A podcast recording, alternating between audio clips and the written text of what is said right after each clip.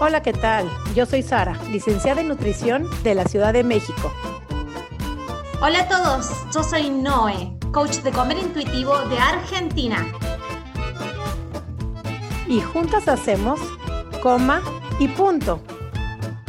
Porque comer debería ser así de fácil. Coma, y, punto. Buen domingo a todos, de nuevo, una vez más, en un episodio de Coma y Punto. Semana tras semana nos estamos nosotras mismas superando en la calidad de invitados que estamos teniendo y demás, totalmente agradecidas porque acceden a la invitación a estar en este podcast. Este podcast está siendo mundial, bien diverso, la calidad, la experiencia y las historias de vida que estamos teniendo. Así que hoy no es diferente y siempre digo la más VIP de todas, Sara Marcos. ¿Cómo estás, Sari? Ay, qué presentación me tocó a mí, pensé que te hablas a la invitadita, pero muchas gracias. Muy, muy feliz de estar aquí contigo. Ahora sí que tenemos invitada desde Colombia, Bogotá, este, muy hermosa, con una calidad de, humana espectacular. Y así es que muy agradecidas. No, ¿a quién tenemos hoy con nosotros? Preséntanos, por favor siempre pongo mis, mis aplausos, mi ovación. Hoy la tenemos a Camila Serna. Te voy, a, te voy a contar un poquito de Cami. Cami es coach, es bloguera y es escritora dedicada a investigar temáticas relacionadas con el cuerpo y el alimento. Indagando profundamente en la nutrición, que va más allá de la, comida que consumimos, Camila explora imaginarios culturales de belleza, salud y alimentación, temas que comparten sus escritos para la sección de blogs de El Tiempo en su plataforma francamaravilla.com y en su libro Yo debería ser flaca, que abro un gran paréntesis, tienen que leer ese libro, que es publicado por Penguin Random House. Tiene una práctica de coaching para mujeres que quieren iniciar una nueva relación con su cuerpo y con el alimento, con nosotras, con ustedes, Camila Serna. Bienvenida, Cami.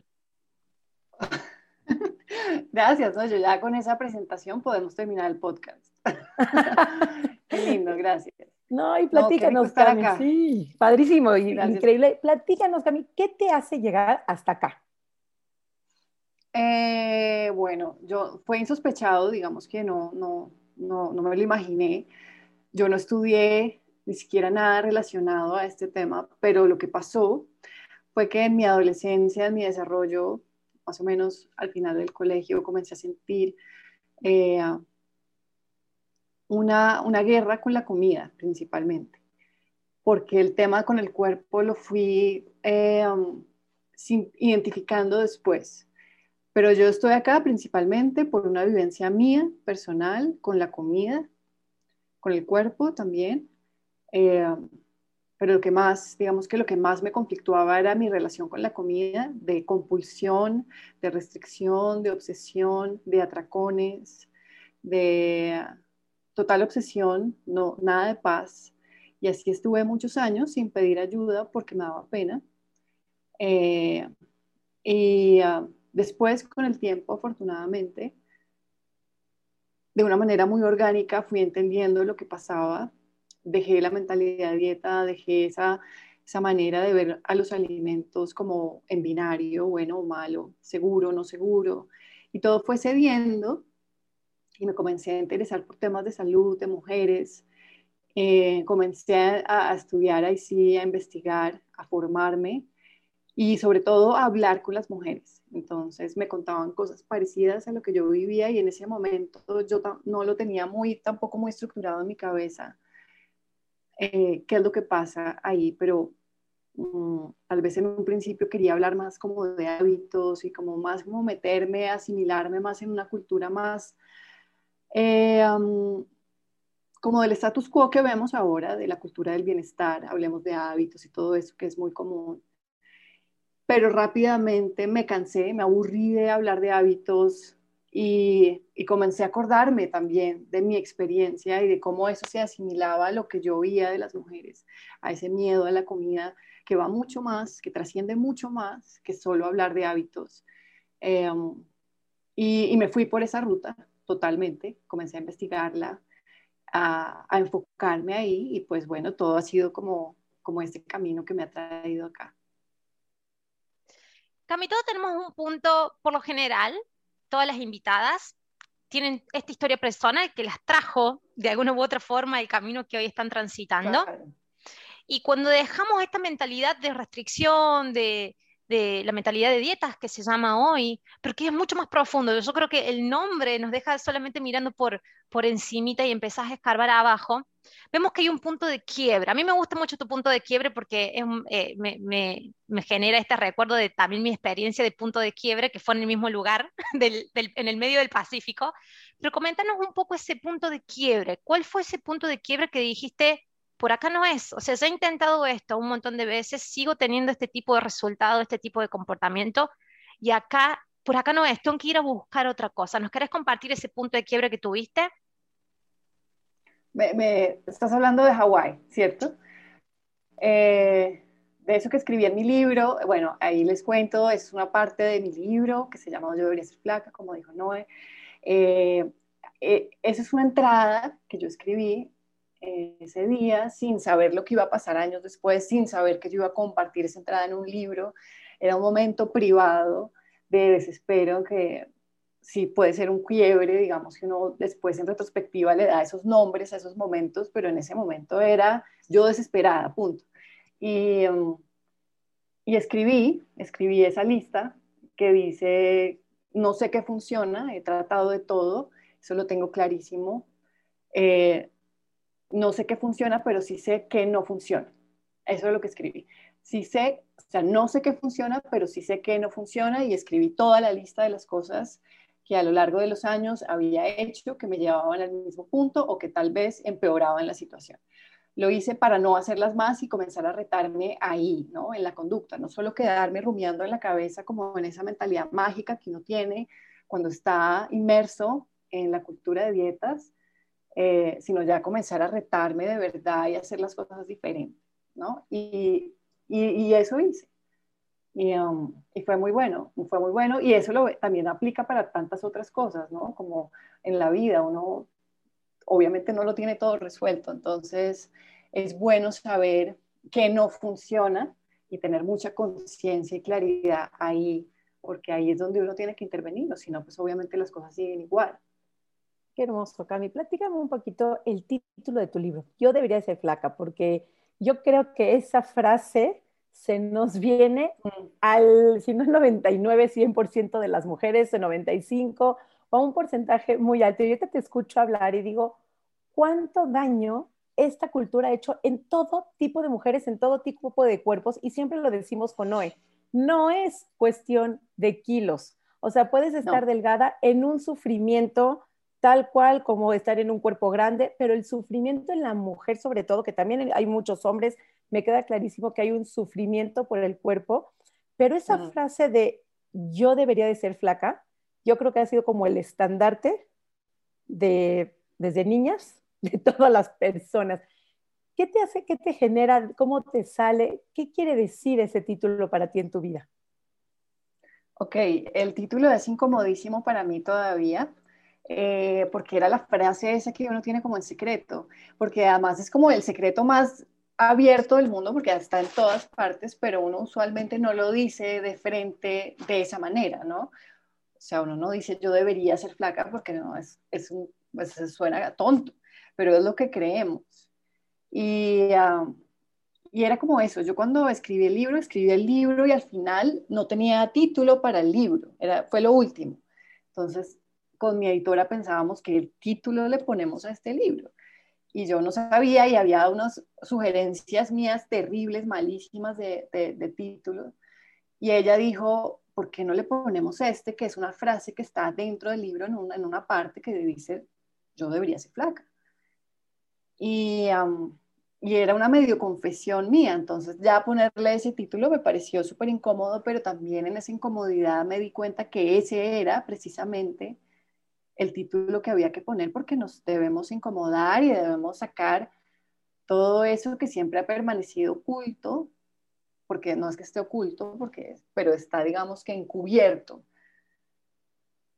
Sí, porque, digamos, los mensajes de publicidad nunca te dicen, oye, tú deberías ser flaca, no te lo dicen así, pero es el mensaje que te dan, sin decírtelo, y es peor, ¿sí?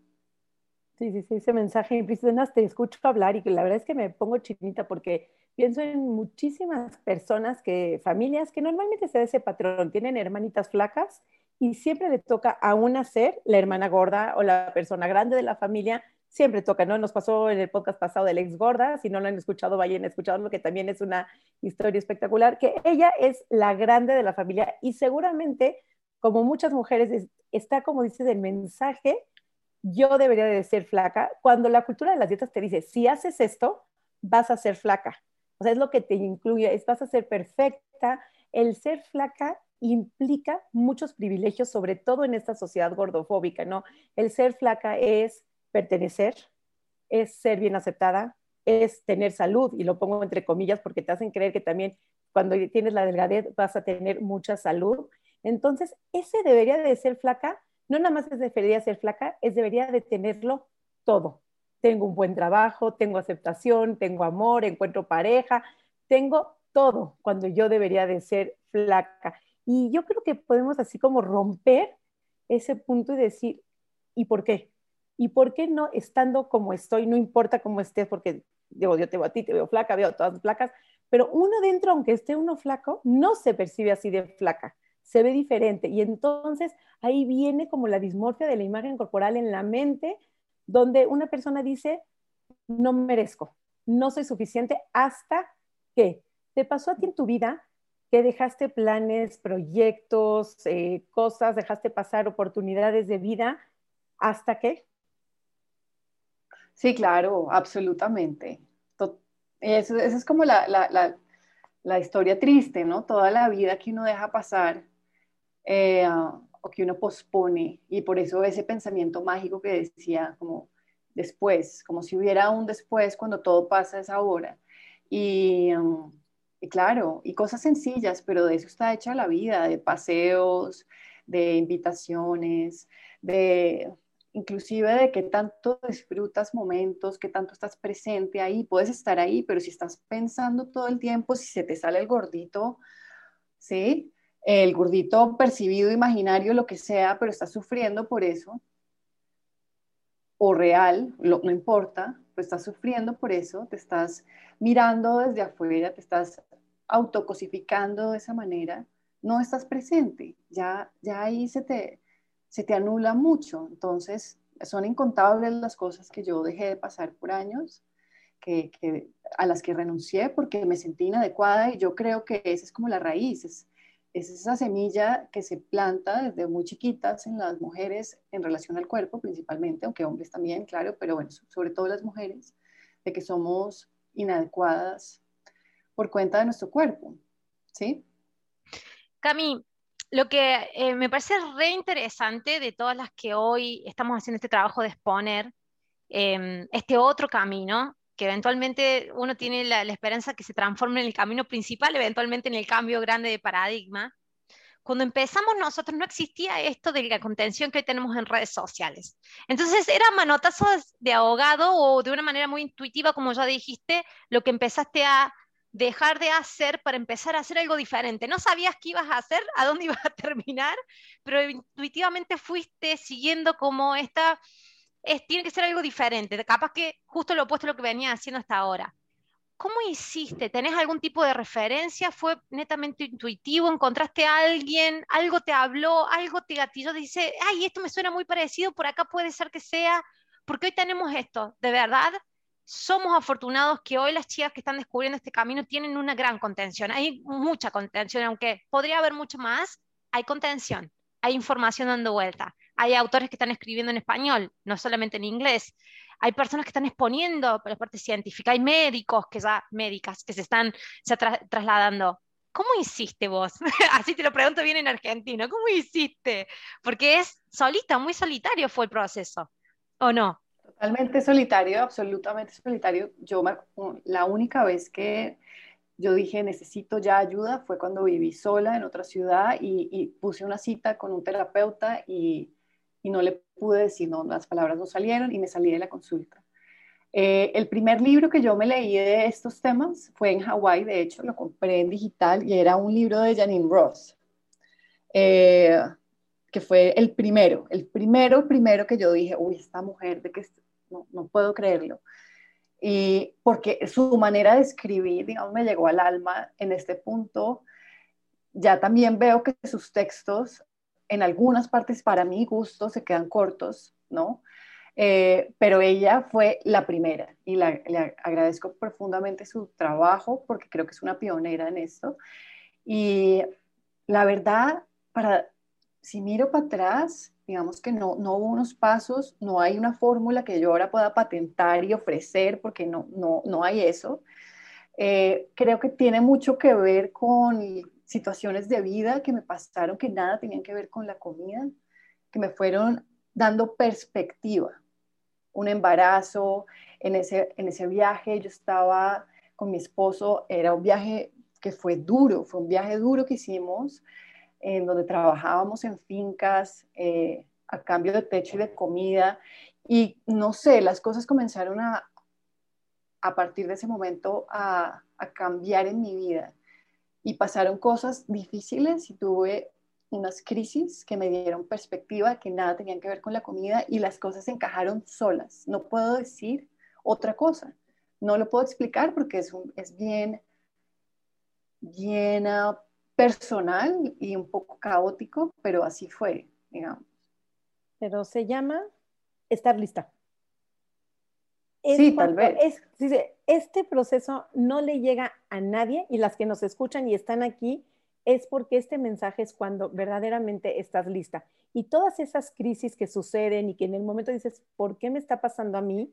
Es el camino que yo le llamo, el universo te va acomodando para poder recibir este mensaje. Yo cuento mi historia personal y siempre lo hablo con hoy, lo hemos hablado aquí en el episodio, que a mí ese libro que tú hablas, a mí también me llegó desde antes de casada, hace más de 20 años, y te juro que lo leí, pero no me hizo ningún sentido. Imagínate a mí, yo estaba estudiando en nutrición, fielmente creía que íbamos a acabar con la desnutrición y con la obesidad mundial, y obesidad lo pongo entre comillas, o sea, Claro que no entendía, porque no se estás hablando de eh, cuando la comida, cuando la comida sustituye al amor. Sí. No, fue cuando el primer libro me llega a mí, pero claro que no me hacía ningún sentido, estaba yo pensando en una relación de pareja, entonces yo creía que porque cuando iba a romper iba a empezar a comer, pero así le di esa explicación. Pero cuando uno está completamente listo para recibir este mensaje, cae todo como bolitas de Tetris, todo se va acomodando y son esas crisis que te van haciendo encontrar el camino, pero abrazarlo más fuerte, encontrarlo de una manera hermosa, donde te hace todo el sentido, donde dices, hasta acá, me cansé de sufrir, me cansé de creer, me cansé de ser víctima. Claro, claro que yo te lo confieso también, hay un duelo, hay un duelo por dejar ir a esa persona ideal que llevas cargándolo tantos años, porque de que haces dieta, a pesar de que bajes 15 o 20 kilos, ¿eh? nunca es la persona que tú te imaginas que tienes que ser. Entonces, a pesar de que bajes muchísimos kilos, no hay una conformidad porque sigues esperando esa mujer ideal. Ese duelo, son, yo, yo le llamo dos tipos de duelo.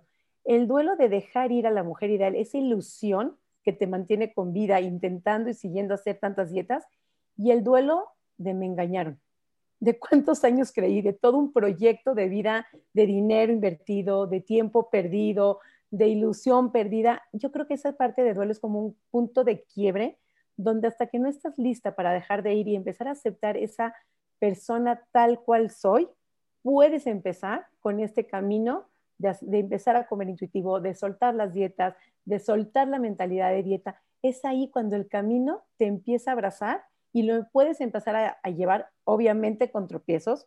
Claro está que el deseo por bajar de peso va a estar, y yo lo comparo siempre como el deseo de ser millonaria o viajar en primera, en primera, porque, y siempre como comento, claro que el deseo de tener un avión y viajar en primera y tener un yate está, pero si yo te digo, si mm. trabajaras tantito más y le echaras tantitas más ganas, podrías tener ese millón que tú siempre esperas que vas a llegar.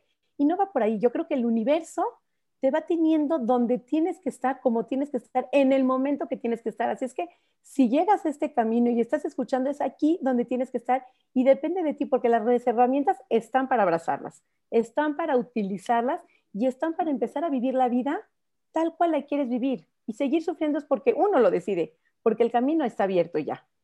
¿Cómo lo vives tú esa parte, Camila?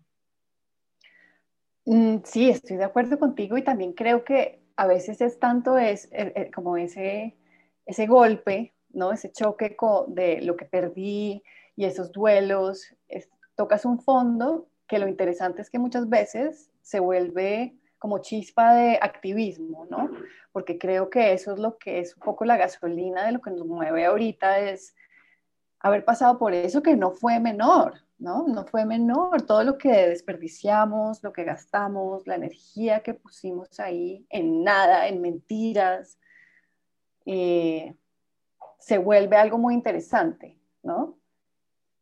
Eh, me encanta lo que acabas de decir, porque es la chispa del activismo y yo creo que es también una, una etapa del duelo, esto de dejar de ir esta ilusión, este fantasmita que me siguió toda la vida, que yo lo seguía alimentando, el dejarlo ir y llegar a un momento de enojarme con alguien porque tuve ese fantasmita. Hasta que después como uno se calma, pero eso también se ve en redes sociales. El, en cada una de las redes sociales de todos los que estamos, eh, digamos, activando desde este lado, vemos un proceso también personal. No sé si lo podés percibir, ese proceso que va viviendo la misma influencer, la misma eh, eh, nutricionista, la misma médica que está en el proceso, va viviendo eso, de decir, tuve que resignar esto, resignar, después tuve que hacer el duelo, después me tuve que enojar con alguien por todo lo que viví, que tendría que haberlo vivido diferente, y después, bueno, me dispongo a vivir otra vida y pasan esas etapas. Contame, me interesa mucho que le cuentes a nuestros oyentes tu práctica de coaching y que eh, contame cómo, porque yo creo que la práctica de coaching cambia al, que coachea también, yo creo que es esa retroalimentación y que te va cambiando a vos contame un poquito de tu práctica, qué retroalimentación pudiste obtener de ella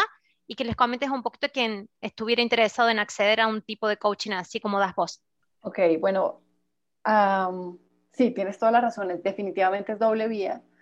Si no fuera así, no funcionaría. Eh, creo que tiene que ser una conversación de, pares, ¿no? Puede que en este caso yo sea como la guía y que acompaña unos procesos, pero sí, definitivamente hay una ganancia de lado y lado y creo que sobre todo tiene que ver con,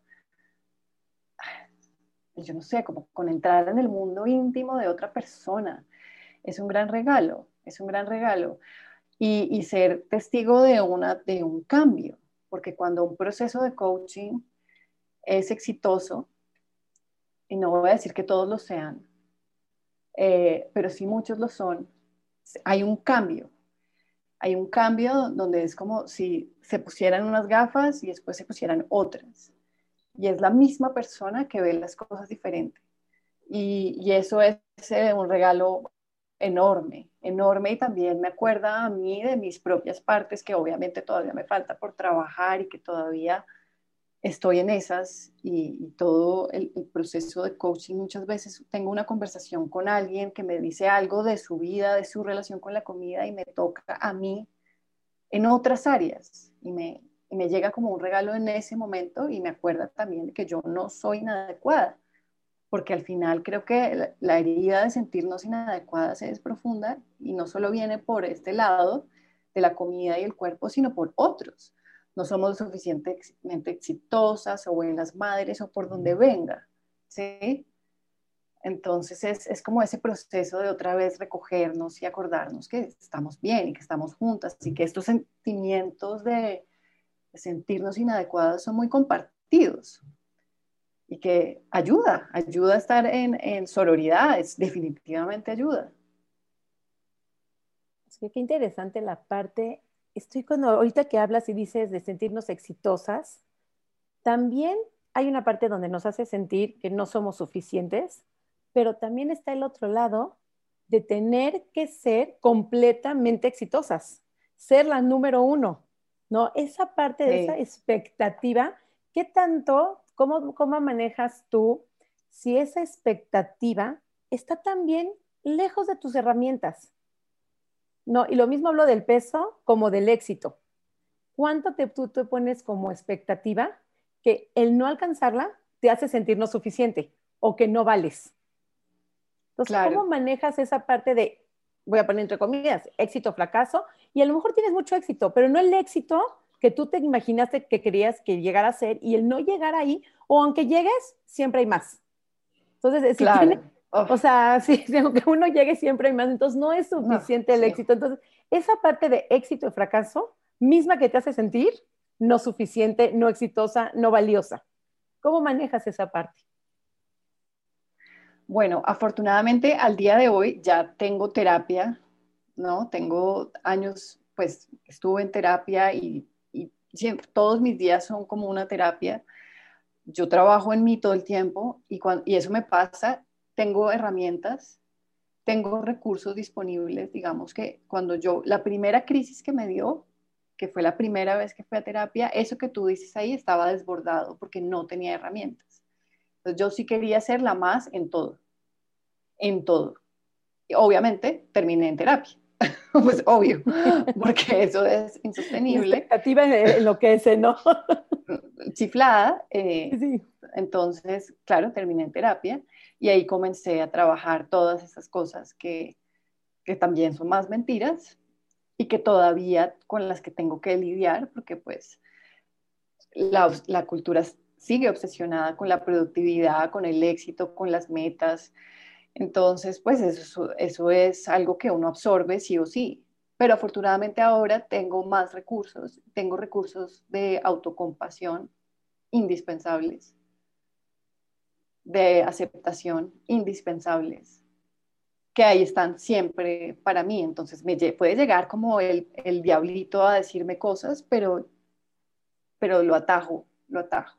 Lo aterriza, me encanta. Si, es algo muy grande y digamos me da duro y es como algo que no salió de verdad y siento que fracasé, bueno, de pronto hay más trabajo hacer, que hacer ahí, pero igual tengo los recursos. Y ya además, ya en este momento, así como la, el ideal de la belleza, ya para mí es un absurdo que o sea, la, zanahoria es que uno persigue, yo ya la boté a la caneca, ya, no me interesa. Igual, ser la más, ser la más, ya es una idea que me parece, ya, ya, ya la desbanqué, ya, ya la vi en toda su mentira, entonces no me interesa. ¿Sí?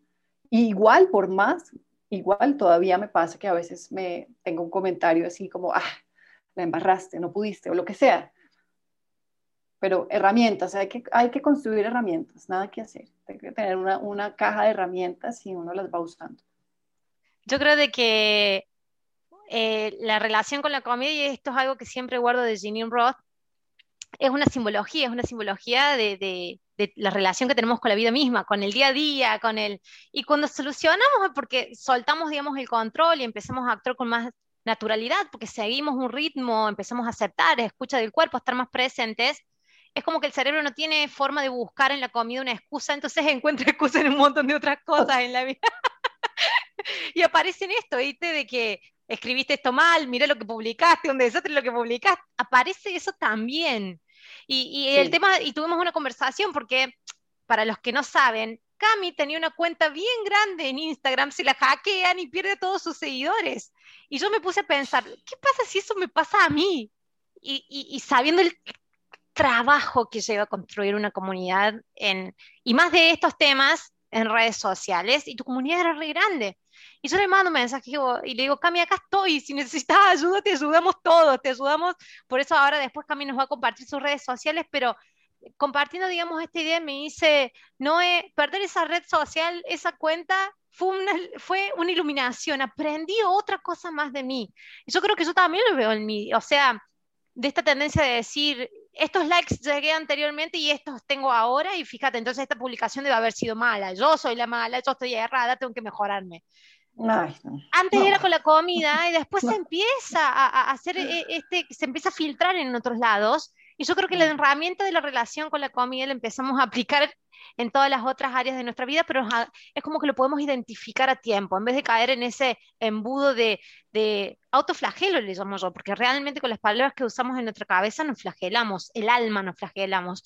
Eh, lo, lo podemos agarrar antes y soltarlo, sin juicio. Por lo menos decir, ay, ya te identifiqué, vocecita, te suelto, no te creo, dejo que pase o, todas las herramientas que podamos usar, pero se, pero se filtra. Y esto que cuando te pasó a vos los de las redes sociales, yo también dije, ¡ah! Porque me imaginaba a mí, digo, si yo pierdo las redes sociales con la cantidad de trabajo que me da, es un aprendizaje más. Y cuando vos me lo, lo pusiste así, digo, wow, espectacular. Te amé con ese comentario y esa conversación que tuvimos sobre tu pérdida de tu red social, de tu comunidad y de decir, estuve desintoxicado un mes, tuviste sin postear, ¿cierto?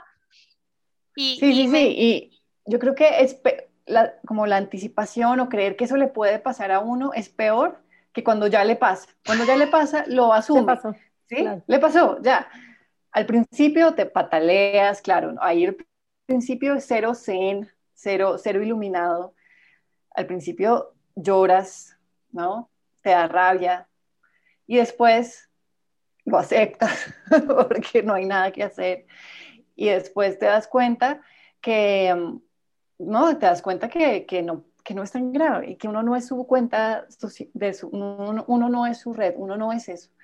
Y que y, y, y no es lo que, lo que uno hace, no se pierde, ¿sí? ¿Me entiendes? Aquí estamos de nuevo porque ya lo habíamos construido, ¿sí? No, no, no es como que se acabó mi cuenta y ya, ya no, no hablo con nadie. Sino ya no existo, ¿no? Sigues existiendo, todavía existes, aquí a mí aquí está, claro. Aquí estoy. lo, que sí es real se permanece y, y, eso uno se da cuenta de eso. Y es súper útil, súper útil darse cuenta de, para quitarle un, un poco, en este momento mi relación con las redes es diferente. Primero, paso menos tiempo en Instagram, que eso es buenísimo mucho menos tiempo. Eh, y le doy mucha menos importancia. La disfruto más, de hecho. La siento como lo que debería ser, que es una herramienta, no algo que, que, casi que es dueña de mí, pues, ¿no? Hermoso, hermoso. Es ir viendo lo que la vida te va poniendo y tomándolo tal cual es. Digo, no es nada lindo que pasen esas cosas, nadie lo espera, que te pasen o esas crisis en la finca o esta hackeada de cuentas, pero finalmente son cosas que te van empoderando. Entonces depende de uno cómo las vas a ir tomando en la vida, las crisis vienen, pero tú vas decidiendo cómo tomarlas, dónde estás, hacia dónde caminar y qué importancia darle de tu vida. Siempre es parte de los pensamientos. Y siempre digo, tenemos eh, una cantidad de pensamientos por minuto en la cabeza. Y ellos solitos salen, eso sí no lo puedes controlar. Lo que tú eres capaz de controlar es qué pensamientos instalas en tu cabeza y qué intensidad le das a ese pensamiento sobre tu cabeza. O sea, pueden venir pensamientos de eh, debería ser flaca, por un decir. Sí, claro que van a estar, claro que ese pensamiento está instalado, pero puede venir y lo dejas ir. O sea, viene, lo detectas y le das puerta de salida. O ese pensamiento debería ser flaca, viene, lo detectas y lo instalas en tu cerebro y lo conviertes en tu meta de vida, aunque sea un inalcanzable. Entonces, ahí es donde tú vas trabajando los pensamientos que vas construyendo y esos pensamientos son los que te hacen tu forma de ser, tu bienestar, quién eres tú, son la intensidad y la instalación que le das a los pensamientos en tu día a día, en tu momento a momento. ¿Cómo trabajas? Platícanos un poquito cómo trabajas, tus talleres, tus coacheos, cómo es tu trabajo día a día ahorita con tus asesoradas.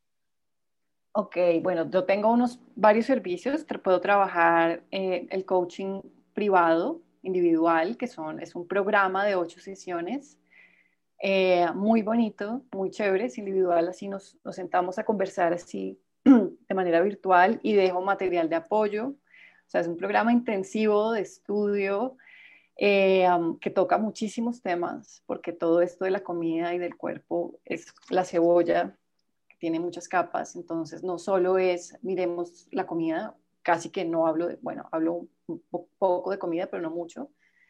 Eh, pero la idea sí es reprogramar esa relación con la comida, ese vínculo. Más que la comida en sí, lo que estás comiendo, yo no soy nutricionista, entonces yo no me meto en eso, pero el vínculo, si trabajo el vínculo.